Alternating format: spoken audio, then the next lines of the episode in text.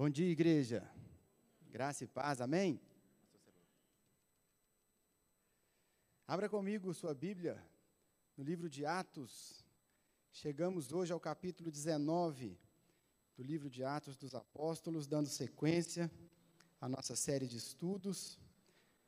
E nessa manhã tão abençoada, que Deus já ministrou tanto aos nossos corações, eu creio que Deus tem muito a nos ensinar através desse texto de Atos, capítulo 19. Hoje o texto nós vamos ler bem curtinho.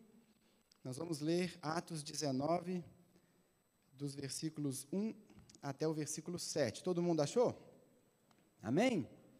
Atos 19, versículos 1 até o versículo 7, diz assim a palavra de Deus. Atos 19, verso 1. Enquanto Apolo estava em Corinto, Paulo, atravessando as regiões altas, chegou a Éfeso. Ali encontrou alguns discípulos e lhes perguntou: Vocês receberam o Espírito Santo quando creram? Eles responderam: Não, nem sequer ouvimos que existe o Espírito Santo. Então, que batismo vocês receberam? perguntou Paulo. O batismo de João, responderam eles. Disse Paulo: O batismo de João foi um batismo de arrependimento. Ele dizia ao povo que cresce naquele que viria depois dele, isso é, em Jesus. Verso 5: Ouvindo isso, eles foram batizados no nome do Senhor Jesus. Quando Paulo lhes impôs as mãos, veio sobre eles o Espírito Santo e começaram a falar em línguas e a profetizar. Eram ao todo uns doze homens. Irmãos, a nossa história, assim como a história da humanidade, é dividida em antes e depois de Cristo. Todo cristão verdadeiro, ele tem na sua história essa marca também Todos nós que nos convertemos verdadeiramente temos um antes e um depois de Cristo. Um antes do nosso encontro com Cristo e um depois do nosso encontro com Cristo. E não sei qual é a sua história, não sei qual é a sua experiência nessa área, mas aquele que se converte, quando você olha para trás, você é um crente no Senhor, quando você olha para a sua vida antes do Senhor, quando você olha para a sua vida antes de entregar a sua vida a Jesus, você vê que é como se estivéssemos falando de duas pessoas diferentes. Havia uma pessoa antes com os seus gostos, com as suas práticas, com os seus hábitos, com a sua rotina, com as suas conversas, com as suas prioridades. Mas a partir do encontro com Cristo, uma nova pessoa aparece.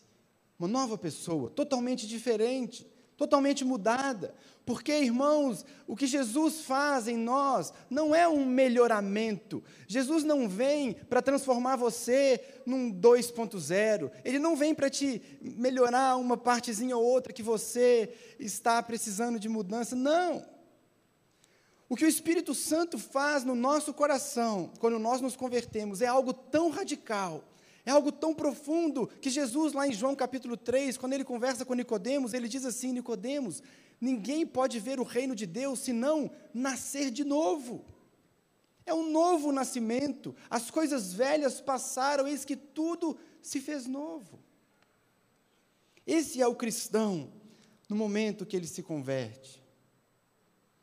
Nós perdemos aquele coração de pedra, recebemos um coração de carne. Nós não enxergávamos, mas agora nós podemos ver, os nossos olhos são abertos. Nós estávamos mortos em delitos e pecados, agora nós temos vida. É isso que acontece no novo nascimento, é uma nova criatura, uma nova pessoa completamente diferente.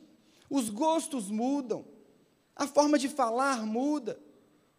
Aquilo que você não gostava, talvez você não podia ouvir falar nem de crente nem de Bíblia. Hoje você é um apaixonado pela Bíblia, apaixonado pela igreja, apaixonado pelos irmãos. A prioridade muda, o foco muda, a vida muda, o olhar muda, a conversa muda. É uma mudança radical. Radical. Essa é a experiência de conversão verdadeira. É curioso como nós vemos tantas celebridades, às vezes, né, que se dizem convertidas, mas quando você vê a vida, não mudou nada não tem transformação, não tem mudança, não tem, não tem novos hábitos, não tem novos gostos. Mas aquele que se converte, sim, ele muda de vida, ele muda sua própria essência. Mas de onde é que vem tudo isso? De onde é que vem essa transformação? De onde é que vem essa mudança? Será que nós mudamos assim porque nós conhecemos hum, novas práticas, porque nós passamos a obedecer os dez mandamentos e as outras ordenanças das Escrituras? Será que é isso que promove essa mudança tão grande? Será que é simplesmente porque nós queremos obedecer agora um livro diferente e isso promove toda essa mudança que estamos falando aqui? Não, irmãos. A mudança que acontece no nosso coração, a mudança de vida, não vem de nós. A mudança de vida que acontece no momento da conversão, ela não vem de nós mesmos. Ela acontece porque o próprio Deus vem habitar no nosso coração. Nesse ponto, a fé cristã é diferente de todas as outras religiões, porque as outras religiões vão ensinar caminhos, vão ensinar regras, vão ensinar práticas, vão ensinar rotinas, vão ensinar algumas, algumas leis e regras para as pessoas, mas o cristianismo não. No cristianismo, no momento da conversão, o Espírito Santo de Deus vem e traz vida, e transforma o interior, e transforma o coração, e o próprio Espírito Santo de Deus vem habitar no coração do crente. É por isso que há essa transformação. Essa é a grande diferença. É o Espírito Santo. A nossa conversão, a nossa salvação, do início ao fim, é obra e mérito do Espírito Santo, que nos chama, que nos salva, que nos regenera, que nos vivifica, que nos santifica, que nos guarda, que nos conduz. É o Espírito Santo. Portanto, irmãos, o ponto central da nossa fé, o ponto central da caminhada e da vida cristã, é a presença e a ação do Espírito Santo de Deus. Nós não fazemos nada a não ser pelo Espírito Santo. Quando você vê um crente verdadeiro que teve a sua vida mudada, um homem talvez que batia na sua mulher, hoje ele é um pai de família exemplar. Alguém que era um viciado na pornografia, agora um homem santo andando com Deus. Você vê essa mudança de vida, não é mérito daquela pessoa porque um dia ela tomou uma decisão, não. É o Espírito Santo habitando no coração do crente. E nós, irmãos, precisamos dele para tudo o que fazemos.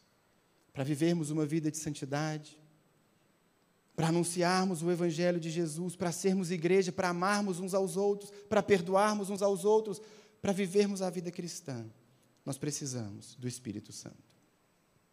Mas por que eu estou falando tanto do Espírito Santo assim? Porque ele é o tema da mensagem de hoje. O texto que nós lemos aqui gira em torno do Espírito Santo. O assunto aqui, em Atos capítulo 19, versos 1 até o verso 7, é o Espírito Santo. Mas de uma maneira mais específica, o assunto aqui são alguns erros doutrinários que aqueles irmãos de Éfeso tinham. E o que nós vemos aqui no texto é Paulo consertando, corrigindo alguns erros doutrinários que havia na mente daqueles homens a respeito do Espírito Santo. Portanto, o que nós vamos ver a partir de agora nesse texto, conversando sobre o texto, nós vamos aprender aqui, e eu creio que esse é um dos focos, é um dos propósitos de Lucas ao registrar esse acontecimento. Lucas quer nos mostrar que Paulo ele não era apenas aquele evangelista, aquele que prega a palavra, aquele que anuncia, não é apenas aquele que escreve cartas à igreja, mas Paulo também é aquele que vai doutrinando, é o mestre, é aquele que vai corrigindo os erros, aparando as arestas e conduzindo a igreja centrada no evangelho de Jesus. Portanto, eu numerei aqui três pontos doutrinários que nós vamos conversar. Três pontos que Paulo vai nos mostrar aqui, que nós também precisamos aprender, porque se o texto está aqui, é para o nosso ensino também. Na realidade, nós vamos ver dois pontos doutrinários que eram erros daqueles irmãos em Éfeso do texto que lemos, e um outro que é algo muito particular dos dias que nós vivemos. Então, nós vamos conversar, primeiro lugar, primeiro ponto que Paulo vai falar é sobre a pessoa e a obra do Espírito Santo. O segundo ponto é sobre o batismo nas águas e a sua relação com o Espírito Santo. Em último lugar, nós vamos falar sobre o batismo com o Espírito Santo. São os três pontos dessa mensagem que nós vamos conversar a partir do texto que nós lemos. O texto começa então no versículo 1 dizendo que Paulo volta para Éfeso. Enquanto Apolo estava em Corinto, Paulo, atravessando as regiões altas, chegou a Éfeso. Aqui é interessante, só um parênteses, uma curiosidade. Nós precisamos aprender a ler o livro de Atos conjugando com as cartas de Paulo. Paulo 1 Coríntios, capítulo 3, verso 6, Paulo diz assim: Eu plantei, Apolo regou e Deus dá o crescimento. É o que está acontecendo aqui.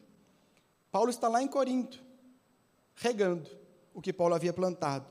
Não é exatamente esse momento. Então, Paulo volta para Éfeso e deixa lá Apolo cuidando daquela igreja. E o texto diz então que Paulo encontrou ali alguns discípulos. Irmãos, nós vamos ver daqui a pouco que esses homens não eram exatamente discípulos de Jesus. Aqueles homens não eram cristãos verdadeiros ainda. Aqueles homens tinham alguns pontos essenciais da fé que eles ainda não haviam entendido. Mas por que é que Lucas então registra que Paulo encontrou discípulos? Certamente porque aqueles homens se apresentavam como discípulos. Paulo chega então naquela cidade de Éfeso e encontra doze homens e eles dizem: Nós também somos discípulos de Jesus. Nós também somos discípulos dele. Acontece que o tempo vai passando e Paulo começa a perceber que estava faltando algo na vida daqueles homens. Paulo encontra aquelas pessoas, ah, nós somos discípulos de Jesus, que bênção, glória a Deus, vamos caminhar juntos então.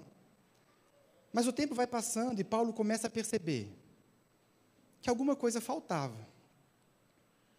Talvez aquele brilho no olhar do crente verdadeiro, Talvez Paulo não estivesse enxergando os frutos do Espírito na vida daquelas pessoas. Nós falamos aqui na abertura dessa mensagem: aquele que se converte, ele recebe o Espírito Santo. Essa é a marca do crente, essa é a marca do cristão. Mas Paulo, olhando para aqueles irmãos, ele via que faltava algo.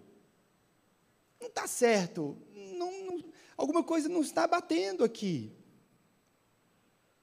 Talvez faltasse naqueles homens aquela convicção interior aquele testemunho interior do Espírito de que eram de fato filhos de Deus. Sabe, irmãos, aquela certeza que você tem quando você fecha a porta do seu quarto, e você está ali, você sabe que Deus está ali ouvindo você. Sabe aquela certeza que existe só no seu coração, que você às vezes não consegue nem explicar para as pessoas, quando você sai de um culto como esse, que você vem às vezes de maneira até despretensiosa, mas você sai daqui com aquela sensação: hoje ele falou comigo. Irmão, é esse testemunho, é essa relação que o Espírito Santo promove no coração do crente, é esse relacionamento de pai e filho, é essa certeza no coração que marca a vida do crente, porque o Espírito testifica ao nosso espírito que nós somos filhos de Deus. Talvez Paulo, conversando com aqueles homens sobre família, trabalho, sobre Jesus, sobre igreja, Paulo viu: olha, está faltando algo. Então, Paulo faz uma pergunta no versículo 2. E ele diz assim: e lhes perguntou: Vocês receberam o Espírito Santo quando creram? Percebe que Paulo está percebendo aqui a falta de algo. Ele diz: Olha, vocês, vocês se dizem discípulos, mas um discípulo, ele tem o Espírito Santo. Vocês receberam o Espírito Santo? E Paulo então vai começar a corrigir esse primeiro erro doutrinário daqueles irmãos, porque todo discípulo precisa conhecer bem cada um desses pontos. E o primeiro ponto, então, era um erro doutrinário quanto à pessoa e à obra do Espírito Santo. Irmãos, como nós falamos aqui na abertura, Parte essencial da nossa conversão, da nossa salvação, da nossa fé, da caminhada cristã é a presença e o poder do Espírito Santo. Não existe caminhada cristã sem o Espírito Santo de Deus. Não existe caminhada cristã sem uma vida abundante no Espírito Santo. Portanto, quando Paulo identifica aquilo, ele viu que aqueles irmãos tinham um erro doutrinário muito sério. Eles nem sabiam quem era o Espírito Santo. O que não faz sentido. Não faz sentido alguém se dizer discípulo de Jesus e não conhecer o Espírito Santo. Paulo então vai explicar para aqueles homens a respeito do Espírito Santo. Mas irmãos, hoje em dia, também nos nossos dias, esse é um ponto que nós precisamos conversar. Porque mesmo hoje, muitas pessoas têm erros doutrinários muito sérios e relevantes a respeito da pessoa e da obra do Espírito Santo. Por isso eu quero aqui, em poucos minutos, falar com você sobre quem Ele é, sobre o que Ele faz, porque você, que é um discípulo de Jesus, não pode errar a respeito da pessoa e da obra do Espírito Santo de Deus. Primeira coisa que nós precisamos ter em mente sempre é que o Espírito Santo é Deus. O Espírito Santo não é inferior ao Pai, inferior ao Filho, nem superior a nenhum deles. O Espírito Santo é Deus, é a terceira pessoa da Trindade. O Espírito Santo é o próprio Deus. Hoje muitas pessoas imaginam ou se relacionam com o Espírito Santo como se ele fosse uma força, como se ele fosse apenas uma energia. Se relacionam com o Espírito Santo como se ele fosse uma maquininha que, se você digitar a senha correta, ele libera bênçãos, como um caixa eletrônico. Irmãos, o Espírito Santo não é uma força, o Espírito Santo é Deus e o Espírito Santo é uma pessoa. Você não consegue manipular uma pessoa, a pessoa de Deus. Você não consegue, porque você diz a fórmula mágica ou porque você fez o procedimento correto, fazer com que ele haja de determinada forma. Não. Ele é uma pessoa e, como uma pessoa, ele toma decisões, ele se entristece, ele escolhe, ele conduz. Nós estamos vendo aqui no livro de Atos como que o Espírito Santo, por sua soberania e vontade, está conduzindo a igreja espalhando a sua igreja até os confins da terra, porque o Espírito Santo é uma pessoa. Irmãos, nenhum de nós estaria aqui hoje se não fôssemos chamados pelo Espírito Santo. Nenhum de nós entregaria a vida a Cristo se um dia o Espírito Santo não tivesse chamado você. A nossa salvação, do início ao fim, é obra do Espírito Santo. Por isso, no dia que você entregou o seu coração a Jesus, não tenha dúvidas, foi porque ele já estava chamando você. É Ele que chama, é Ele que regenera, porque Ele nos deu vida quando nós estávamos mortos. Quem fez isso em você, quem transformou o seu coração, foi o Espírito Santo. É Ele que nos santifica, porque Ele vem habitar em nós. E hoje, meu irmão, se você pode viver uma vida de santidade, não é porque você é bom, não. É porque o Espírito Santo mora no seu coração. É Ele que nos adota na família de Deus. É Ele que nos ensina, é Ele que nos conduz de acordo com a palavra, é Ele que nos fortalece. Jesus falou: quando eu for, eu enviarei para vocês um outro consolador. É Ele que vai ao nosso lado, nos ajudando nos momentos difíceis, consolando, enxugando as nossas lágrimas, lutando as nossas lutas, é o Espírito Santo. É Ele que nos protege, porque nós fomos selados nele até aquele grande dia. Aquele que tem o Espírito Santo, o maligno não o toca. Nós somos guardados, somos protegidos pelo Espírito Santo. Ele é a nossa garantia de salvação. É Ele que conduz, é Ele que concede dons. É Ele que produz frutos na nossa vida. Esse é o Espírito Santo, caminhando com o crente. O que eu e você, meus irmãos, como discípulos de Jesus, precisamos entender que aqueles homens não entendiam é que não há vida cristã sem o Espírito Santo. Por isso, irmãos, eu e você precisamos conhecê-lo, precisamos amá-lo, precisamos entender, precisamos estudar, estudar as Escrituras. O que Paulo está fazendo aqui é corrigindo erros doutrinários. Eu e você precisamos, meus irmãos, assumir esse compromisso de estudar, de crescer em conhecimento, não apenas a respeito do Espírito Santo, mas todas as áreas da nossa fé conhecendo quem Ele é, o que Ele faz, qual é a obra dele, o que Ele está fazendo hoje, o que Ele quer hoje, o que Ele espera da nossa igreja hoje, o que Ele espera das igrejas no tempo que vivemos. Nós precisamos conhecer o Espírito Santo. Nesse momento da história que nós vivemos, nós vemos um protagonismo maior do Espírito Santo. Nós temos no Antigo Testamento, você vai ver um protagonismo maior do Pai, do Criador. Durante os Evangelhos, um protagonismo maior do Filho. Mas hoje, nesse tempo que nós vivemos, que é chamado o fim dos tempos, o protagonismo maior é do Espírito Santo, é Ele que caminha com a sua igreja.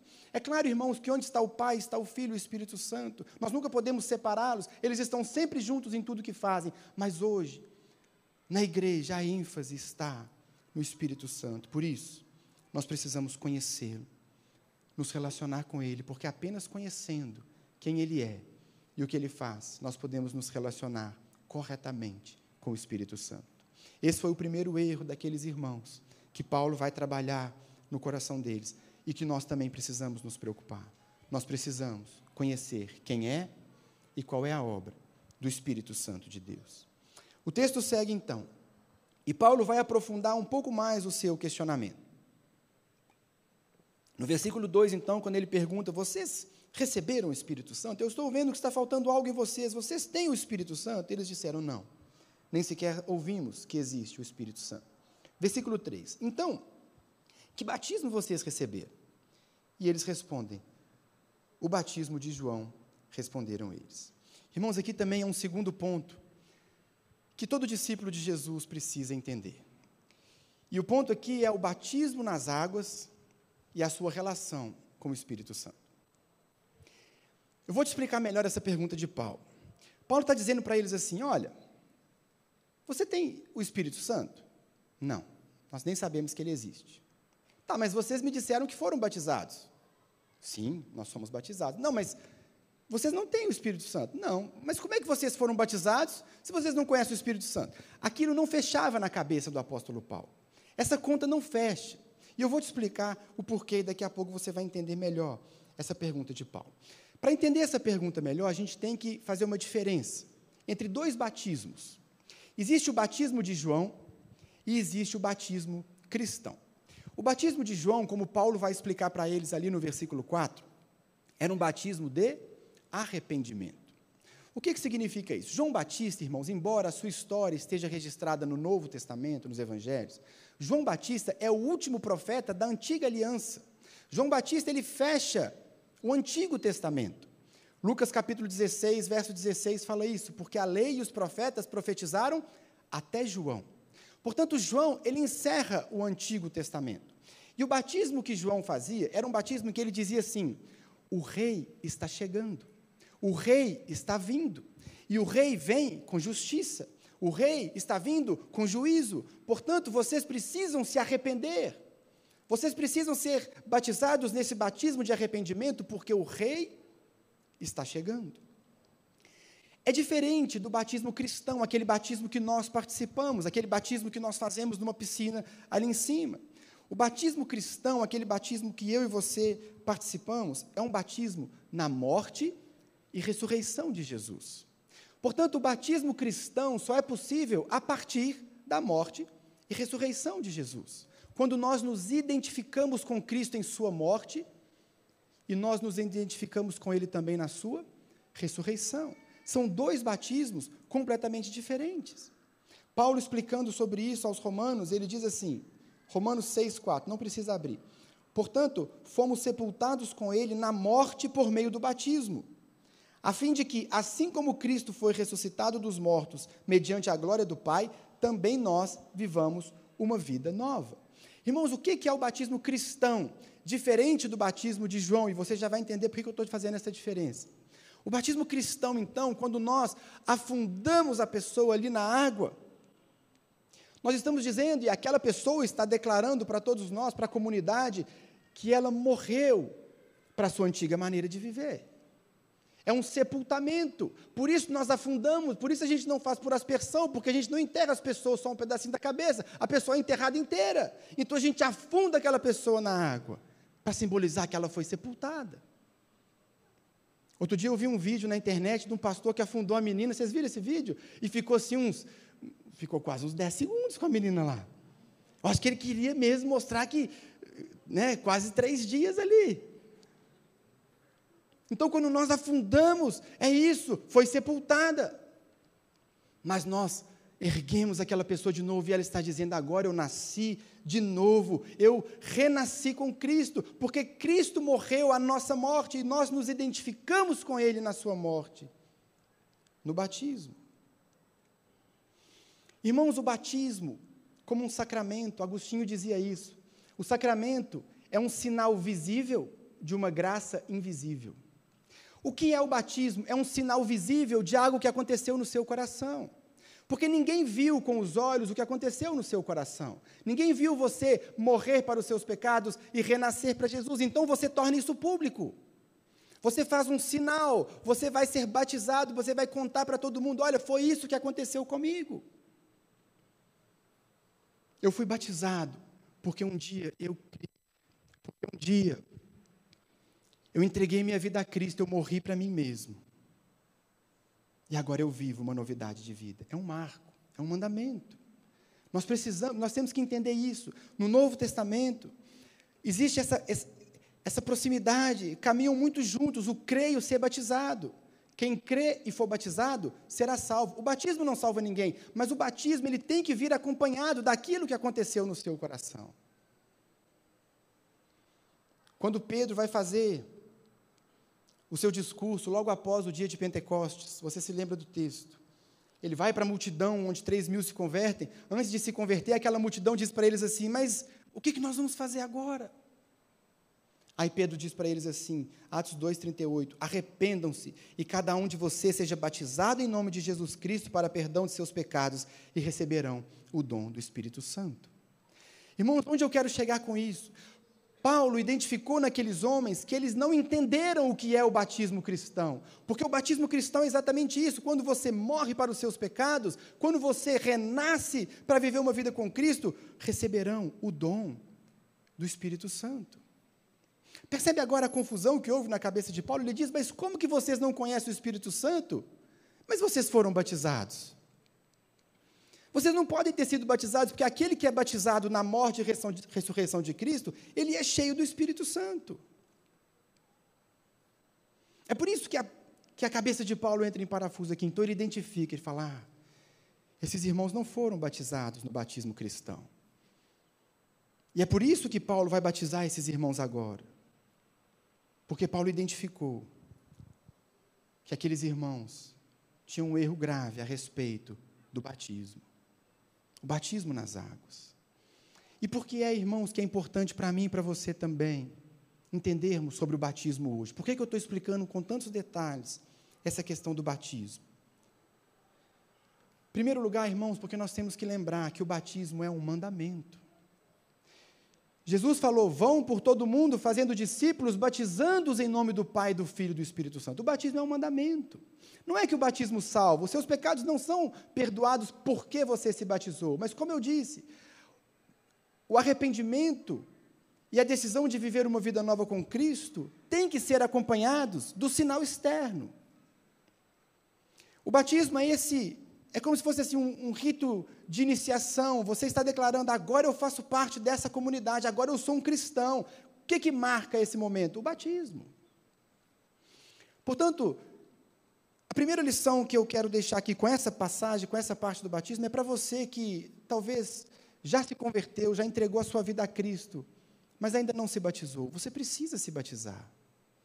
Você precisa se batizar, você precisa demonstrar publicamente aquilo que aconteceu no seu coração. O batismo, irmãos, não é algo que a gente faz assim, ah, eu não estou com vontade, eu estou com vontade. Não. É um mandamento. Jesus estabeleceu que fosse assim. Portanto, aquele que se converte deve procurar ser batizado, contar publicamente, manifestar externamente aquilo que aconteceu no seu coração. Mas, em segundo lugar, para mim e para você também, que fomos batizados nas águas. Talvez há tantos anos. Irmãos, o nosso batismo tem que ser sempre uma lembrança que hoje nós andamos em novidade de vida.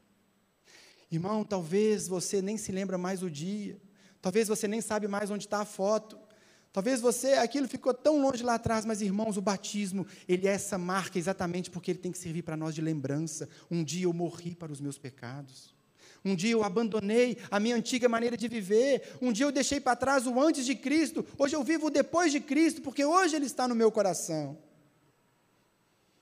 Portanto, irmãos, o batismo para nós também, ele tem que ser sempre essa lembrança de que nós morremos para nós mesmos, nós morremos para uma vida de pecado, nós morremos para a vida que a gente vivia antes. E hoje nós andamos em novidade de vida. Portanto, aqueles irmãos ali não conheciam o Espírito Santo. Aqui o texto é muito resumido, irmãos. A conversa que houve entre Paulo e os doze discípulos ali certamente foi muito maior do que o que Lucas registra aqui. Ele está nos dando apenas o principal. Paulo ali então vai doutrinar aqueles irmãos. É por isso que no verso 4 então Paulo diz: "O batismo de João foi um batismo de arrependimento. ele dizia ao povo que cresce naquele que viria depois dele, isso é, em Jesus. Então Paulo começa a ensinar aqueles homens: olha, vocês receberam o batismo de arrependimento, mas a história não acaba aí. Para você ser um discípulo de Jesus de verdade, você precisa morrer para os seus pecados, você precisa renascer para uma vida com Cristo, você precisa se identificar com Ele na morte e ressurreição. Versículo 5: Ouvindo isso, eles foram batizados em o nome do Senhor Jesus. O que, que acontece aqui então? Paulo explica para eles o Evangelho. Aqueles homens compreendem, agora sim nós entendemos, agora sim nós sabemos quem é Jesus de verdade, sabemos o que ele fez por nós, agora sim nós sabemos quem é o Espírito Santo, e agora sim aqueles homens recebem o batismo cristão. Dois pontos então que Paulo trabalhou aqui: um erro com relação à pessoa e à obra do Espírito Santo. Todo discípulo de Jesus tem que conhecer a pessoa e a obra do Espírito Santo. E o segundo ponto, o batismo nas águas e a sua relação com o Espírito Santo. Uma vez batizados, todo crente se torna a habitação do Espírito Santo de Deus. Todo discípulo de Jesus tem que ter essa percepção e essa consciência a respeito do batismo. Mas existe ainda um terceiro ponto que eu quero tratar com os irmãos, porque no verso 6 está escrito assim: Quando Paulo lhes impôs as mãos, veio sobre eles o Espírito Santo e começaram a falar em línguas e a profetizar. Irmãos, esse terceiro ponto que eu entendo todo discípulo de Jesus tem que entender, não é necessariamente um erro daqueles homens lá em Éfeso. Não é necessariamente uma questão que alcançava aqueles doze que tinham um conhecimento errado sobre pontos fundamentais da fé. Na verdade, esse nunca foi um problema na história da igreja até muito pouco tempo que é a questão do batismo com o Espírito Santo. Apenas muito recentemente, irmãos, surgiu uma doutrina que vai dizer que a experiência cristã ela tem que passar por dois momentos. Existe uma doutrina que certamente você já ouviu que diz que a experiência cristã passa por dois momentos diferentes. O primeiro, o arrependimento e o batismo nas águas. O segundo, um batismo no Espírito Santo acompanhado do dom de línguas. Como se o momento do batismo tivesse um significado, e, e, essa doutrina usa como base exatamente o texto que nós lemos, Atos 19, 1 a 7. Como se o batismo no arrependimento fosse aquilo que nós fazemos na piscina, que nós nos batizamos nas águas, seria um batismo de arrependimento. Mas é ensinado que nós devemos buscar um segundo momento, uma segunda experiência, o chamado batismo com o Espírito Santo.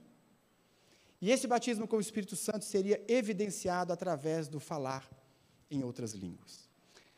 Irmãos, quando é que nós recebemos o Espírito Santo? Porque o que significa ser batizado com o Espírito Santo? Isso significa receber o Espírito Santo. Você era um pecador, você era alguém destituído da glória de Deus, mas num determinado momento o Espírito Santo veio habitar no seu coração. Você foi batizado com o Espírito Santo. Quando isso aconteceu? Em que momento nós recebemos o Espírito Santo? Será que todos nós que já nos batizamos nas águas devemos buscar esse segundo momento, essa segunda experiência, que é evidenciada pelo falar em outras línguas? Aqui nós precisamos entender algo para respondermos a essa questão. Nós vemos, irmãos, no livro de Atos, quatro episódios onde houve um derramar do Espírito Santo. Num momento diferente, não é? Do momento da conversão ou do batismo. Nós temos Atos capítulo 2, Pentecostes. Nós temos Atos capítulo 8, quando Filipe está lá em Samaria, ele olha e o Espírito Santo desce. Nós temos Pedro na casa de Cornélio, Atos capítulo 11, onde ele ora por Cornélio e aquelas pessoas e o Espírito Santo vem. E agora Atos capítulo 19, ali em Éfeso, né, nos gentios. São quatro episódios em que o Espírito Santo é derramado com essas mesmas características. Mas o que, é que nós precisamos entender aqui? Atos capítulo 2, o dia de Pentecostes, aconteceu porque o Espírito Santo ainda não estava habitando no coração do povo de Deus. Jesus falou assim: Olha, é importante que eu vá, e quando eu for, eu vou enviar o Espírito Santo para vocês. Jesus cumpriu então a sua promessa, ele sobe, vai para junto do Pai.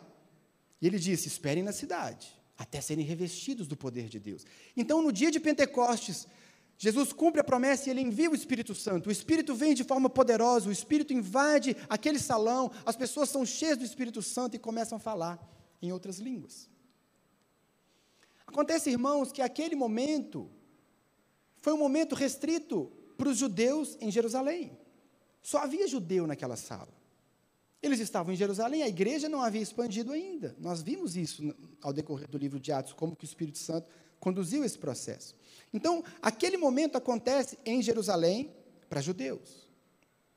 Um pouco mais, lembre-se das palavras de Jesus, Atos capítulo 1, verso 8: Vocês receberão poder quando vier sobre vocês o Espírito Santo e serão minhas testemunhas em Jerusalém, na Judéia, em Samaria e até os confins da terra. O que acontece então em Atos capítulo 8? A igreja dispersa com a morte de Estevão, e Estevão está ali em Samaria, e o que acontece? O Espírito Santo vem, assim como ele, ele veio no dia de Pentecostes, ele vem sobre samaritanos. Ele vem sobre samaritanos. Atos capítulo 11. Pedro está na casa de Cornélio, gentios. O Espírito Santo vem da mesma forma que ele veio em Pentecostes, ele vem da mesma forma sobre gentios. Jerusalém, Judéia, Samaria. Atos capítulo 19, Paulo está começando a terceira viagem missionária e ele está em Éfeso, de Éfeso ele vai partir para os confins da terra. O que o Espírito Santo faz em Éfeso? Ele derrama o Espírito Santo, assim como ele fez em Pentecostes. Irmãos, o que nós precisamos entender aqui é que o Espírito Santo está nos ensinando e está ensinando a sua igreja que o mesmo Espírito que batiza judeu é o Espírito que batiza samaritanos, é o Espírito que batiza gentios, é o Espírito que alcança os confins da terra. É um sinal. Ele está ensinando algo para a sua igreja. Não são dois espíritos, os judeus não são diferentes. Os judeus não foram privilegiados com o Pentecostes, não. O mesmo mover, o mesmo derramar, derramar. O Espírito Santo está sendo pedagógico. Ele está nos ensinando algo. Por isso acontecem essas quatro manifestações. Tanto é verdade, irmãos, volta comigo um pouquinho para Atos capítulo 11. Veja o que diz Atos capítulo 11, o versículo 15. Foi tão necessário que o Espírito Santo agisse dessa forma, repetindo o procedimento, mostrando que era o mesmo Espírito derramado da mesma forma, que o Espírito não faz acepção de pessoas, que em Atos capítulo 11, verso 15, foi o argumento que Pedro usou para explicar para a igreja que estava brava com ele. Por que, que, ele entrou na casa de gentios e por que, que aconteceu tudo aquilo na casa de Cornélio? Veja comigo Atos 11, versículo 15. Pedro está dizendo: quando eu comecei a falar, o Espírito Santo desceu sobre eles, como sobre nós no princípio. Então lembrei do que o Senhor Jesus tinha dito: João batizou com água, mas vocês serão batizados com o Espírito Santo. Se, pois, Deus lhes deu o mesmo dom que nos tinha dado quando cremos no Senhor Jesus Cristo, quem era eu para pensar em opor-me a Deus? Ouvindo isso, não apresentaram mais objeções e louvaram a Deus, dizendo: Então, Deus concedeu arrependimento para a vida, até mesmo aos gentios. Percebe? Não é que isso é algo necessário que tem que acontecer na vida de todo crente. Não. Foi a maneira que o Espírito Santo usou para ensinar para a igreja, para mim, para você, que o mesmo Espírito batiza judeu, o mesmo Espírito está sobre samaritano, o mesmo Espírito está sobre gentio, o mesmo Espírito está até os confins da terra. Portanto, irmãos, o que nós aprendemos com esse texto a respeito do batismo com o Espírito Santo e com outras passagens também que eu vou ler aqui, é que nós não precisamos esperar dois momentos diferentes. Nós não precisamos esperar um momento posterior para sermos batizados com o Espírito Santo, não. Mas nós, todos nós que um dia entregamos a vida a Cristo, nós fomos batizados, nós recebemos o Espírito Santo naquele momento. É isso que Paulo vai escrever, não precisa abrir, em, em a carta aos Efésios, capítulo 1, verso 13. Quando ele diz assim: Nele, quando vocês ouviram e creram na palavra da verdade, o evangelho que os salvou, vocês foram selados com o Espírito Santo da promessa, que é a garantia da nossa herança até a redenção daqueles que pertencem a Deus para o louvor da sua glória. Quando vocês ouviram e creram, vocês foram selados. Irmãos, todo crente que entrega a sua vida a Jesus, no momento que você entrega a sua vida a Jesus, você nasce de novo, você renasce, você é regenerado, e naquele momento, o Espírito Santo está habitando no seu coração. O Espírito Santo vem andar com você. Não precisa esperar um segundo momento. Naquela, naquela frase de, de Pedro que eu li aqui, logo depois do Pentecostes, arrependam-se, sejam batizados e receberão o dom do Espírito. Veja que para Paulo, para Pedro, para as Escrituras, seria uma anormalidade você esperar que alguém fosse convertido e não recebesse o Espírito Santo. Por isso, Paulo faz essas perguntas que ele não consegue entender, não faz sentido. O Espírito Santo é recebido nesse momento.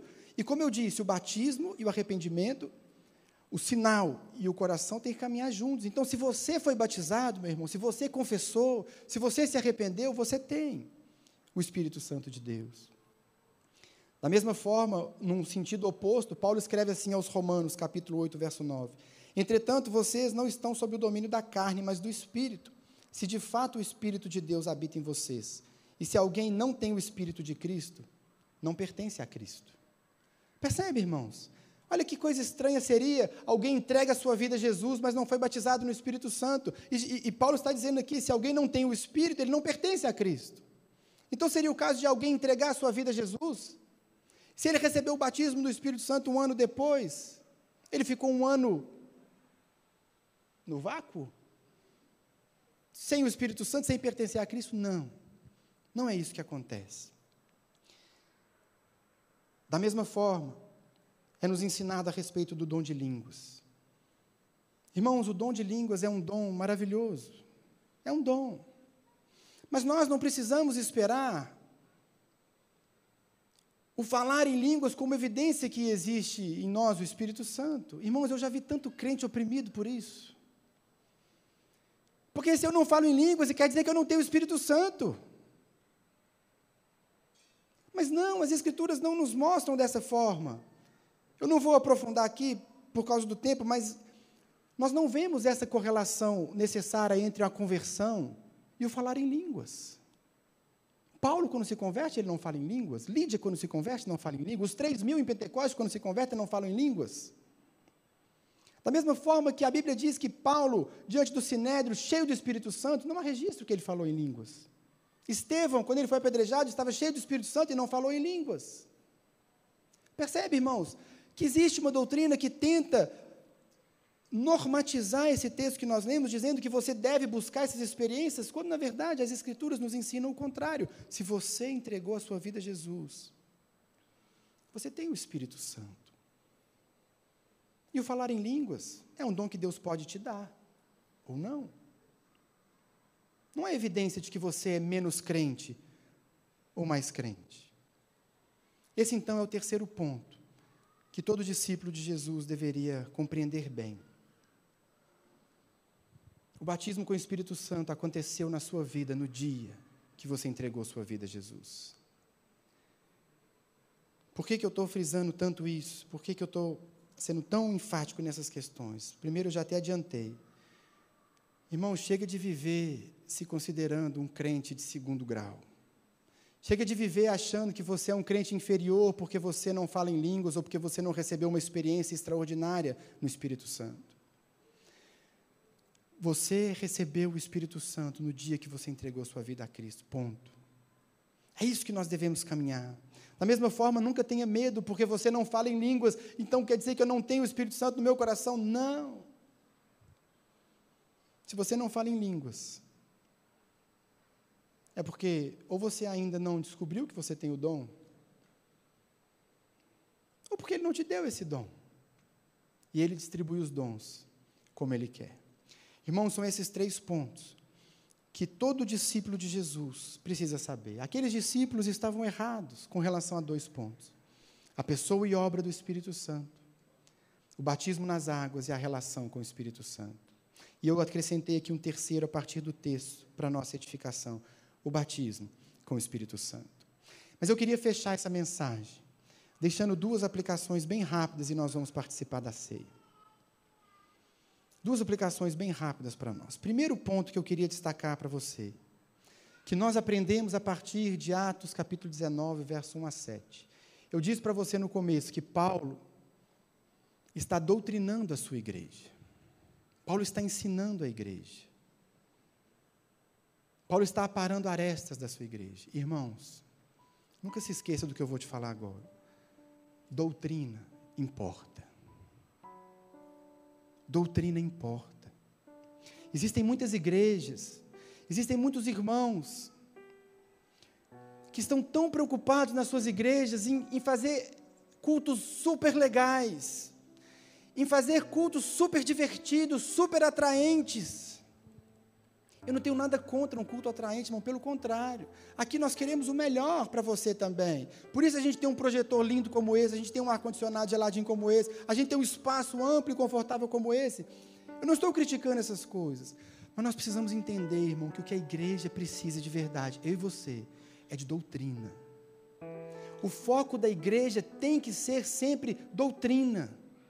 É ensinar o povo de Deus a andar com Deus, a andar com o próximo, a viver no seu trabalho, a viver em família. É doutrina. A Bíblia nunca negligencia isso e Atos 19, 1 a 7 é uma prova disso. Temos que conhecer.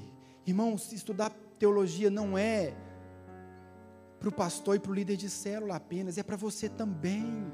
Você precisa estudar, você precisa conhecer, você precisa saber quem Deus é, quem é Jesus, quem é o Espírito Santo, o que ele fez, o que ele faz, o que ele quer fazer. Você precisa conhecer a doutrina da fé. Porque a partir da doutrina que nós adotamos, nós vamos conduzir a nossa vida. Aqueles homens estavam errados, porque não conheciam doutrina. Lagoinha Mineirão sempre teve essa marca e queira Deus que sempre tenha.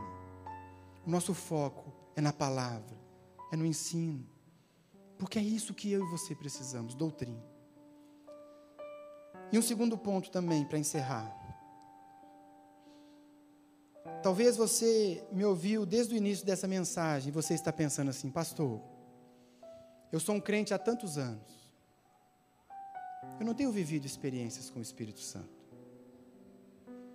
Pastor, eu já cheguei até a questionar se eu sou mesmo cheio do Espírito Santo, porque não tenho mais aquelas experiências, não tenho mais ouvido Deus me falar, não tenho mais manifestado os frutos.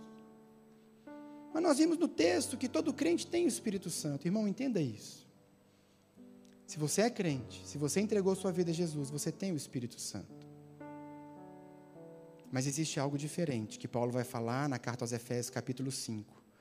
Não vos embriagueis com vinho, mas enchei-vos do Espírito Santo. Enchei-vos do Espírito Santo.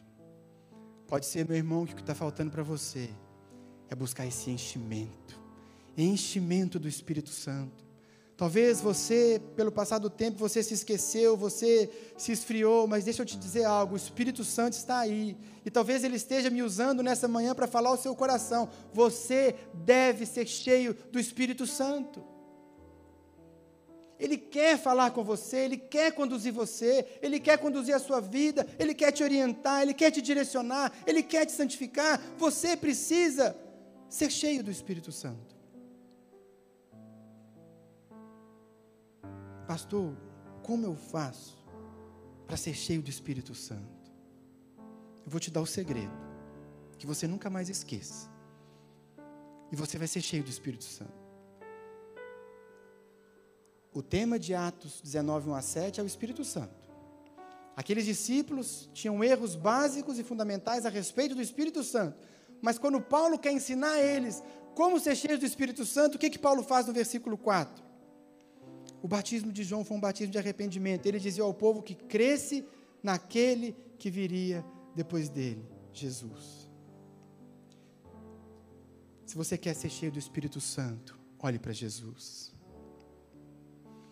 O ministério do Espírito Santo é glorificar o Senhor Jesus. Jesus disse isso lá em João capítulo 16, verso 16. Ele não falará do que é próprio, mas ele vai entregar para vocês aquilo que é meu. Jesus está dizendo. Irmãos, o ministério do Espírito Santo é glorificar Jesus. Se você quer ser cheio do Espírito Santo, abra sua Bíblia, comece a ler a história desse homem chamado Jesus. Leia o que ele fez, imite os seus passos, obedeça a sua palavra, faça o que ele diz para fazer, apaixone-se por ele, fale de Jesus para as pessoas e você vai ver que o Espírito Santo vai tomar você e você vai ser cheio do Espírito Santo. Porque é isso que ele faz. Ele quer glorificar o filho, e quando você conhece o filho, quando você ama o filho, quando você é apaixonado por ele, quando você está falando dele, quando você está no ministério do Espírito Santo, meu irmão, você vai experimentar algo que você nunca imaginou que pudesse experimentar na sua vida. Quer ser cheio do Espírito Santo? Apaixone-se por Jesus. Fique de pé no seu lugar. Os diáconos vão distribuir aí os elementos da ceia. E essa, meu irmão, talvez seja uma ótima oportunidade para você começar esse processo de enchimento do Espírito Santo. Tá bom. Porque assim como eu disse que o batismo é um sinal visível de uma graça invisível, a ceia também é. A ceia é um sinal visível de algo que acontece no nosso coração. A ceia é um sinal visível de que nós somos um no corpo e no sangue de Jesus.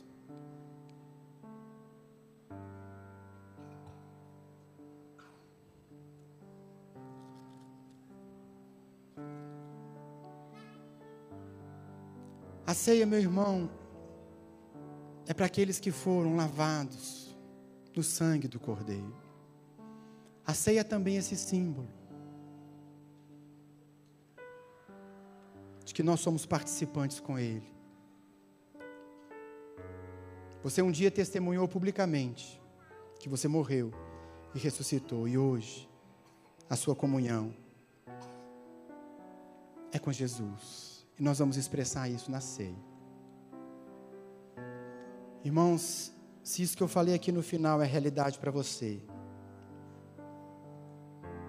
olhe para o seu coração, feche os seus olhos.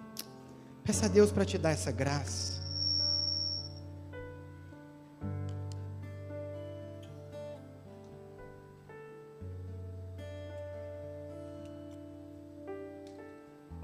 De ser cheio do Espírito Santo. Peça a Jesus. Diga a Ele que você quer viver um tempo novo a partir de agora.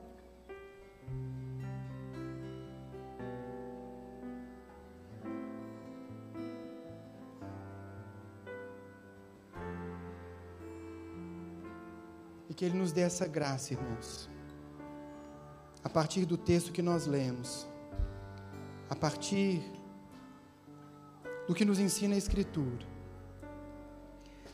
De uma vez tendo recebido o Espírito Santo e agora cheios do Espírito Santo, nós possamos cumprir o plano, o sonho, a vontade de Deus para nós, até o dia que o Senhor Jesus voltar. Todos já receberam? Alguém não recebeu?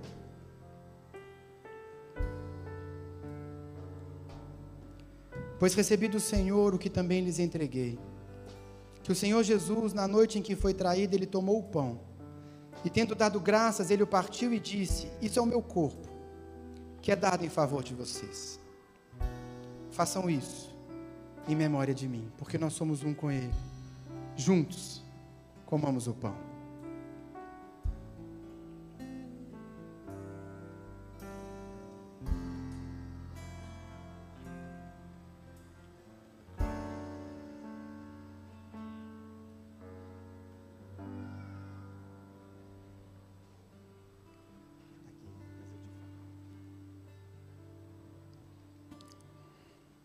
Mesma forma, depois da ceia, ele tomou o cálice e disse: Esse cálice é a nova aliança no meu sangue. Façam isso sempre que o beberem, em memória de mim. Porque sempre que comerem desse pão e beberem desse cálice, vocês anunciam a morte do Senhor, até que ele venha, como um sinal visível de uma graça invisível juntos. Tomemos do cálice.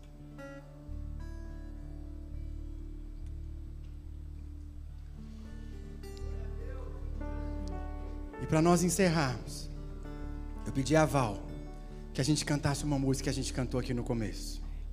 Ó, oh, que tremenda graça! Porque foi essa graça que te alcançou. É essa graça que permite você ser cheio do Espírito Santo. É essa graça que te dá o privilégio de ser cheio da presença do próprio Deus na sua vida. Por isso que você possa cantar com toda a força do seu coração. E assim nós encerramos. Cante, cante e adore essa graça que um dia te alcançou. Bye.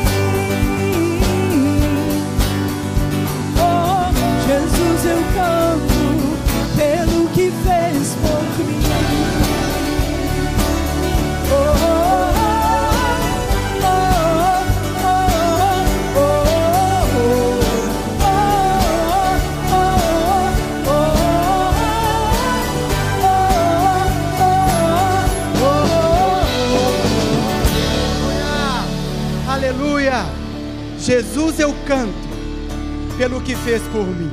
E Ele deu para você o Espírito Santo de Deus. Viva nessa plenitude, cresça no conhecimento da palavra, deixe Ele encher o seu coração. Vai na graça, vai na paz, que Deus abençoe você.